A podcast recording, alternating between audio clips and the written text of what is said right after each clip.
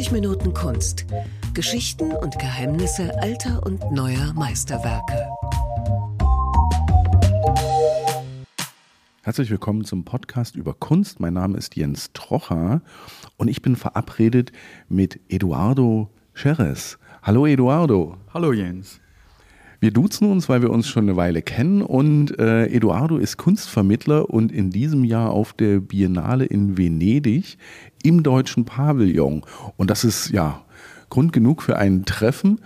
Und ich will aber ganz am Anfang wissen, für diejenigen, die vielleicht noch nie in Venedig auf der Biennale waren, was ist das eigentlich genau? Die Biennale di Venezia, Venezia ist im Grunde äh, eine Stiftung, die ein sehr breites Spektrum anbietet. Und zwar die Kunstbiennale, über die äh, wir gleich reden, aber auch die Architekturbiennale und andere Festivals wie Film, Musik, Theater, Tanzfestivals, die äh, jährlich stattfinden. Jetzt findet die Biennale alle zwei Jahre statt. Die Kunstbiennale wurde um ein Jahr verschoben wegen der Corona-Pandemie. Wenn ich nach Venedig komme, wo finde ich die Biennale? Wo gibt es die Ausstellung mit der schönsten und größten und teuersten Kunst dieser Zeit? Es gibt zwei Hauptkomplexe.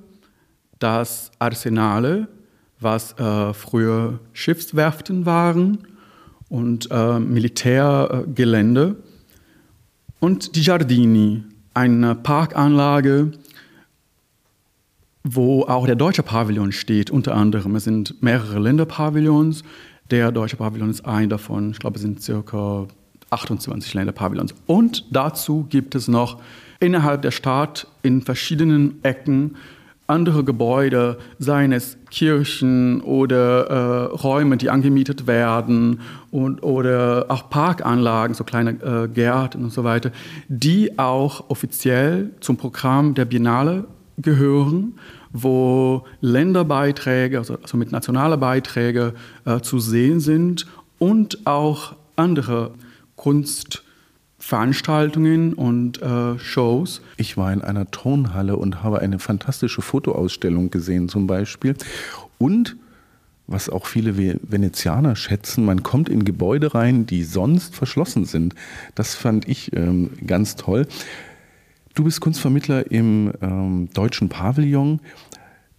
Was ist das für ein Gebäude? Man steht davor und ist erstmal, ja, ist das eine Ausstellungshalle? Ist das ein Museum? Was ist das? Das Gebäude ist ähm, eine nationale Repräsentation eines der ersten äh, Länderpavillons in Venedig oder auf der Biennale. Und ähm, das Gebäude steht sonst leer, wenn gerade nicht die Kunst- oder beziehungsweise Architekturbiennale stattfindet. In diesem Jahr ist es etwas ganz Besonderes, weil wenn man dann die, äh, den ersten imposanten Eindruck hat auf sich wirken lassen, geht man rein und sieht beziehungsweise steht in einer Baustelle. Ja, ähm, ich würde es nicht als Baustelle äh, bezeichnen, aber ich verstehe schon, wenn äh, Menschen erstmal auf diesen Gedanken kommen. Es sind Flächen, Wände vor allem, die freigelegt wurden, wo der Putz entfernt wurde. Und das sind auch Ausgrabungen, wo Fundamente zu sehen sind. Und ähm, es ist aber im Grunde keine Baustelle. Es ist ein, ein Versuch der Künstlerin Maria Heischrein, quasi äh, den ursprünglichen Pavillon sichtbar zu machen. Denn es gab einen anderen Pavillon. Das ist nicht, das, was wir sehen, ist nicht der originale Pavillon, originale deutsche Pavillon. Da sind wir auch schon beim Konzept des diesjährigen ähm, Projektes bei der Biennale. Es sind keine Bilder an den Wänden, es sind keine Skulpturen dann. Du hast die Künstlerin erwähnt, Maria Eichhorn. Was ist das Konzept? Der Ausgangspunkt äh, war der Pavillon quasi als Hauptobjekt oder als Objekt ihrer Recherche, äh, ihrer Auseinandersetzung. Sie wollte den Pavillon als gesamtes Gebäude translozieren lassen. Das heißt, äh, das Gebäude versetzen, physisch, für die Zeit der Biennale, was äh, technisch absolut machbar wäre. Ich will ganz kurz zwischenfragen. Das heißt, sie wollte den kompletten Pavillon abreißen und woanders hinschaffen? Oder wie äh, habe hab ich dich richtig verstanden? Also abreißen wäre keine Möglichkeit, weil das Gebäude unter italienischem Denkmalschutz steht. Ähm, die Möglichkeit der oder das Konzept der Translozierung wäre vielleicht die einzige Möglichkeit, zumindest für eine begrenzte Zeit, dieses Gebäude nicht auf diesem Grundstück zu haben. Quasi somit jegliche nationale oder im Fall deutsche Repräsentation wäre nicht existent. Es wäre einfach die Abwesenheit. Es gibt dazu ein äh, wunderbares Buch, was Teil des Konzeptes ist. Darüber sprechen wir gleich noch. Dort sind Bilder drin. Ich versuche auch in den Show Notes noch ein paar Bilder äh, zu verlinken, wo man das auch sieht. Welcher Gedanke steckt dahinter, diesen Pavillon einfach verschwinden zu lassen? Der ursprüngliche Pavillon wurde 1909 gebaut und als bayerischer Pavillon eröffnet. Circa drei Jahre später, 1912, wurde es zum deutschen Pavillon umbenannt und blieb so bis 1938, wo die Nazis den gesamten Pavillon umgebaut haben zu dem, was wir heute haben. Wir werden heute, wenn wir vor diesem Pavillon stehen oder wenn wir da reingehen, mit einem architektonischen Stil konfrontiert, der sehr klar für einen bestimmten Zeitgeist steht und äh, eine Ideologie repräsentiert, und zwar die Nazi-Ideologie. Also wir können das nicht verleugnen. Das ist natürlich sehr problematisch. Es ist auch ein Punkt, über den man schon sehr lange, seit vielen Jahrzehnten, vor allem nach dem Krieg, nach dem Zweiten Weltkrieg, quasi diskutiert wird, mit dem er sich auseinandersetzt. Und es gab im Laufe des 20. Jahrhunderts mehrere Vorschläge für einen Umbau, für den Abriss. Und am Ende ist nichts davon stattgefunden. Es gab schon einige kleine architektonische Eingriffe im Laufe der Zeit, aber nichts, was die Essenz des Pavillons verändern würde. Wie gesagt, dieser Zeitgeist wird nach wie vor da deutlich. Das heißt also, wenn ich das richtig interpretiere, hatte Maria Eichhorn eigentlich die Idee, dass dieser ja, Nazi-Bau oder im Stil der Nazi-Ästhetik äh, dieser Pavillon nicht mehr für Deutschland stehen sollte, richtig? Ja, also wir hätten somit keine äh, nationale Repräsentation da. Also physisch hätten wir mehr Raum für andere Möglichkeiten. Es würde natürlich das ganze äh, Areal verändern. Also die, die Pavillons, die in unmittelbarer Nähe stehen, wie der kanadische Pavillon, der britische Pavillon, der äh, südkoreanische Pavillon und so weiter, würden vielleicht auch davon profitieren, weil die Fläche äh, plötzlich größer, also die Freifläche größer werden würde. Das ist zwar nicht der Hauptpunkt, aber das ist natürlich etwas, was äh, passieren würde. Aber wir hätten da tatsächlich keine deutsche Repräsentation. Und das ist das Physische, aber konzeptuell auch oder geistig, besser gesagt, hätten wir natürlich auch Freiraum für andere Gedanken, also für andere Möglichkeiten, wie wir in die Zukunft äh, blicken. Dieses Gebäude steht unter Denkmalschutz, unter sehr strengem italienischem Denkmalschutz und somit ist es quasi klar oder selbstverständlich, dass dieser architektonische Stil für immer oder für eine sehr lange Zeit Deutschland repräsentieren wird. Und äh, ich denke, es ist sehr legitim, die Frage zu stellen, warum sind andere Möglichkeiten äh, nicht, nicht einfach oder kommen sie nicht in Frage? Warum muss man sich quasi äh, damit auseinandersetzen, als wäre das oder das akzeptieren, als wäre das etwas, was quasi abgeschlossen ist, weil das Gebäude unter Denkmalschutz steht. Der italienische Denkmalschutz, der hat dieses Gebäude vor dem Kunstwerk oder vor der Künstlerin bewahrt. Wie hätte das technisch vor, vonstatten gehen sollen? Also es gab zwei Möglichkeiten, zwei verschiedene äh, Büros, also von Ingenieuren, haben Konzepte fertig äh, gestellt und vorgeschlagen und präsentiert. Bei einem äh, Büro, bei einer Planung sollte das gesamte Gebäude in, ähm, also quasi abmontiert werden, sagen wir so in Makroteilen und somit dann abtransportiert.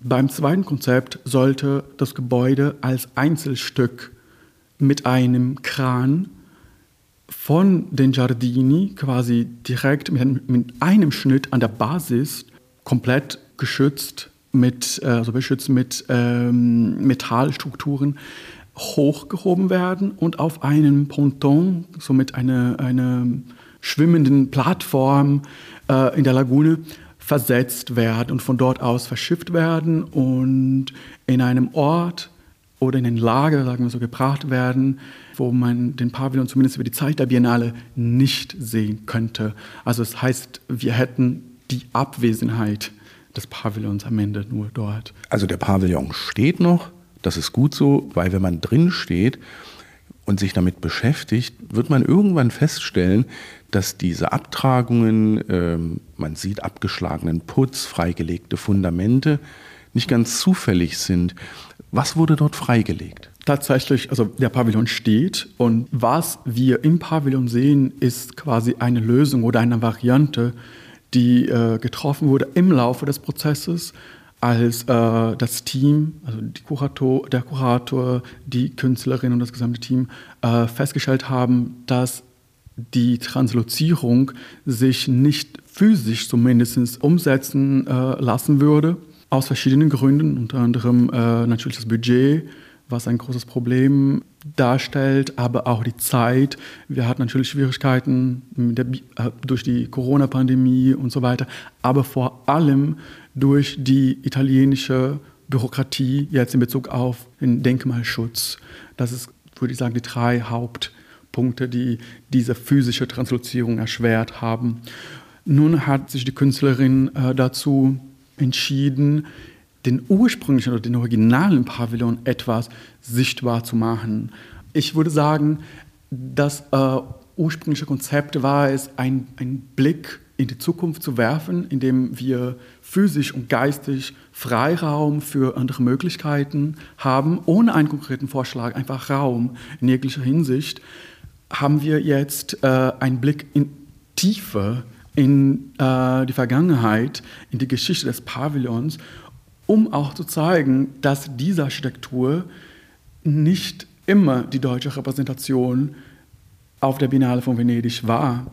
Also circa 30 Jahre lang stand der originale Pavillon auf dem gleichen Grundstück und äh, viele gehen davon aus, dass Ende der 30er die Nazis den kompletten Pavillon abgerissen haben, um diesen neuen Pavillon äh, zu bauen, was aber nicht stimmt.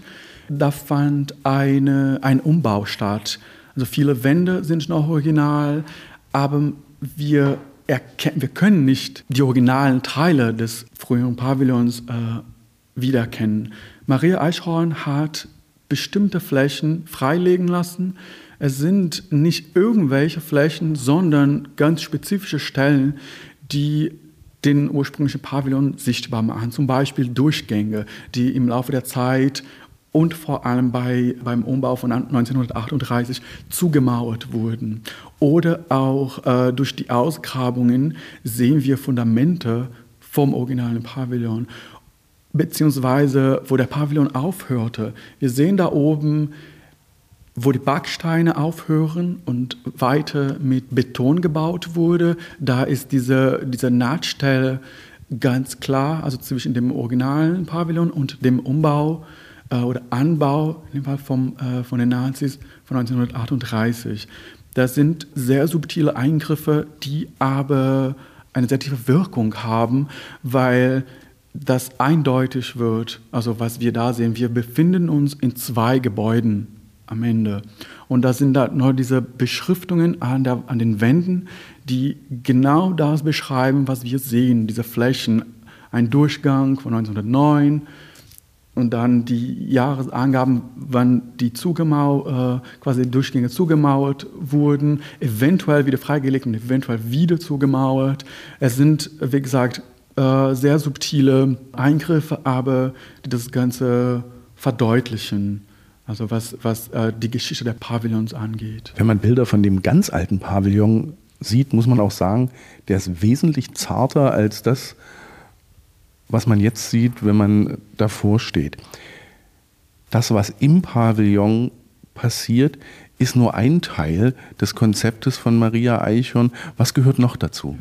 Also ganz kurz zu, zu deiner Bemerkung zum, zur Architektur, zu dem, was man sieht.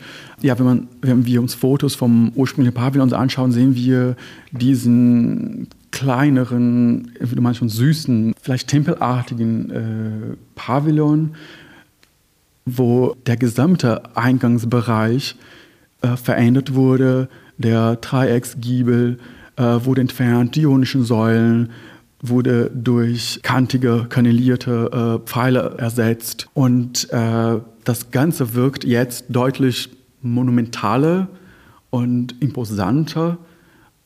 Natürlich genau wie die Ideologie, also die, in dem Fall die Nazi-Ideologie hoffte, also somit äh, die, die Regierung mit diesem äh, Vorhaben also den Pavillon umzubauen, was von Hitler direkt genehmigt wurde. Also der, der Umbauplan. Der Kunstmaler hat sich wieder eingemischt, auch in diese Architektur. Ja, also der Architekt, also vom, vom Daniele Donghi war der Architekt vom ursprünglichen Pavillon, ein venezianischer Architekt. Und Ernst Heiger war der von Hitler beauftragte äh, Architekt für den Umbau. Dann will ich noch mal zu meiner ursprünglichen Frage genau. zurückkommen. Was gehört noch zum Konzept von Maria Eichhorn? Denn die Umbauten im Pavillon sind nicht das einzige. Also ich würde hier von drei Hauptelementen reden, was das Konzept von Maria Eichhorn angeht. Wir haben den Pavillon als Hauptobjekt, als Rechercheobjekt, äh, also als das Objekt, mit dem äh, wir uns auseinandersetzen. Und dazu gehört noch ein Buch, was im Rahmen dessen veröffentlicht wurde. In diesem Buch, was viel mehr als ein Katalog oder als Buchform der Ausstellung äh, ist, äh, werden, wird der ganze Prozess dokumentiert von Maria Eichhorn. Die ursprüngliche Idee mit der Translozierung ist ganz äh, klar hier dokumentiert, aber auch die Geschichte des Pavillons, die Stadt Venedig spielt natürlich auch eine Rolle. Der Pavillon steht nicht einfach irgendwo auf der Welt, sondern in einer Stadt, die eine äh, sehr spezifische und spezielle Geschichte hat. Und ein weiteres Element sind Touren, die Maria Eichhorn zusammen mit einem venezianischen Historiker, Giulio Borbo, äh, konzipiert hat. Er ist Mitglied eines Instituts das sich mit äh, der Geschichte des Widerstands in Venedig auseinandersetzt. Was ich auch nicht ähm, so ganz auf dem Schirm hatte, ganz ehrlich gesagt, war, dass ähm, Deutschland auch Venedig besetzt hatte im Zweiten Weltkrieg. Ich dachte, die zwei Diktatoren hätten sich irgendwie abgesprochen, aber Nachlesen hilft dann. Natürlich waren die Deutschen in Italien und hatten auch Venedig besetzt. Und die dritte, ja, einer der dritten Hauptkomponenten dieses Projektes sind diese Touren durch Venedig, die sich, du hast es schon erwähnt, mit dem Widerstand beschäftigen. Haben die Touren einen Schwerpunkt? Es gibt drei verschiedene Touren, drei verschiedene Routen. Zweimal wöchentlich finden Touren statt und es gibt verschiedene Schwerpunkte, aber alle im Rahmen dieses äh, Kontextes. Also quasi, es geht um den Widerstand, um, um die Geschichte der jüdischen Gemeinde in Venedig. Es gibt eine Tour, die vom Hauptbahnhof zum Haft führt. Also der Hauptbahnhof natürlich ähm, spielt besonders im, im Kontext vom Zweiten Weltkrieg eine sehr eine tragende Rolle. Viele wissen das vielleicht nicht, aber 246 äh, Mitglieder der jüdischen Gemeinde in Venedig wurden deportiert. Und natürlich der Hauptbahnhof bzw. der Hafen in diesem Fall sind ja Orte, die diese Geschichte äh, sehr gut repräsentieren. Und es gibt noch eine Tour durch das jüdische Ghetto und noch eine, die zu Denkmälern führt, zum Beispiel zu antifaschistischen Denkmälern äh, im Grunde. Weil der, entschuldige, dass ich dich unterbreche, weil der ähm, Widerstand in Venedig war etwas Besonderes. Man hat nicht so offensiv, ich sage jetzt mal mit Waffen gegen die Nazis kämpfen können. Also der Widerstand war schon äh, sehr stark und sehr gut organisiert, sogar in Venedig, äh, vor allem durch die Partisanen und Partisaninnen. Und es gibt zum Beispiel äh, unter diesen Denkmälern, die Teil der Führung sind, auch Denkmäler an Partisanen und Partisaninnen. Eines ganz spezifisch ist das Denkmal an die Partisanin. Das ist direkt hier vor den Giardini, steht diese Skulptur auf Blöcken direkt am Wasser bzw. im Wasser. Und äh, das ist auch Teil der Tour, also der, äh, eine der drei Touren. Wir haben die drei Elemente, den Pavillon, das Buch, das Kompendium und die Touren erwähnt. Jetzt müssen wir ganz kurz noch über Maria Eichhorn reden. Ich würde gerne wissen, wer ist Maria Eichhorn? Für die, die Sie vielleicht nicht kennen, noch nie von ihr gehört haben. Maria Eichhorn ist eine Künstlerin, die schon lange aktiv ist und sehr erfolgreich im internationalen Kontext. Sie arbeitet oft sehr ortsspezifisch. Ihre Arbeiten haben in der Regel auch einen Bezug oder fast immer einen Bezug zum Ort, sei es ein sozialer Bezug oder auch äh, ein ökonomischer Bezug. Sie setzt sich auch mit mit, der, mit zentralen Fragestellungen der Kunstproduktion auseinander. Wie stehen Kunstwerke im Verhältnis äh, zu Rezipienten, zu oder auf dem Markt? Und ja. Also sehr, es wird sehr konzeptionell gearbeitet bei Maria Eichhorn, nicht nur auf der Biennale in Venedig. Ja, also wie äh, du schon vorhin erwähnt hast, gibt es im Pavillon direkt keine äh, Gemälde oder Skulpturen oder Installationen zu sehen, denn äh, der Pavillon in dem Fall das Hauptobjekt ist. Es geht um, um das gesamte Konzept. Und der Pavillon, also vor allem die Architektur, spielt hier die zentrale Rolle.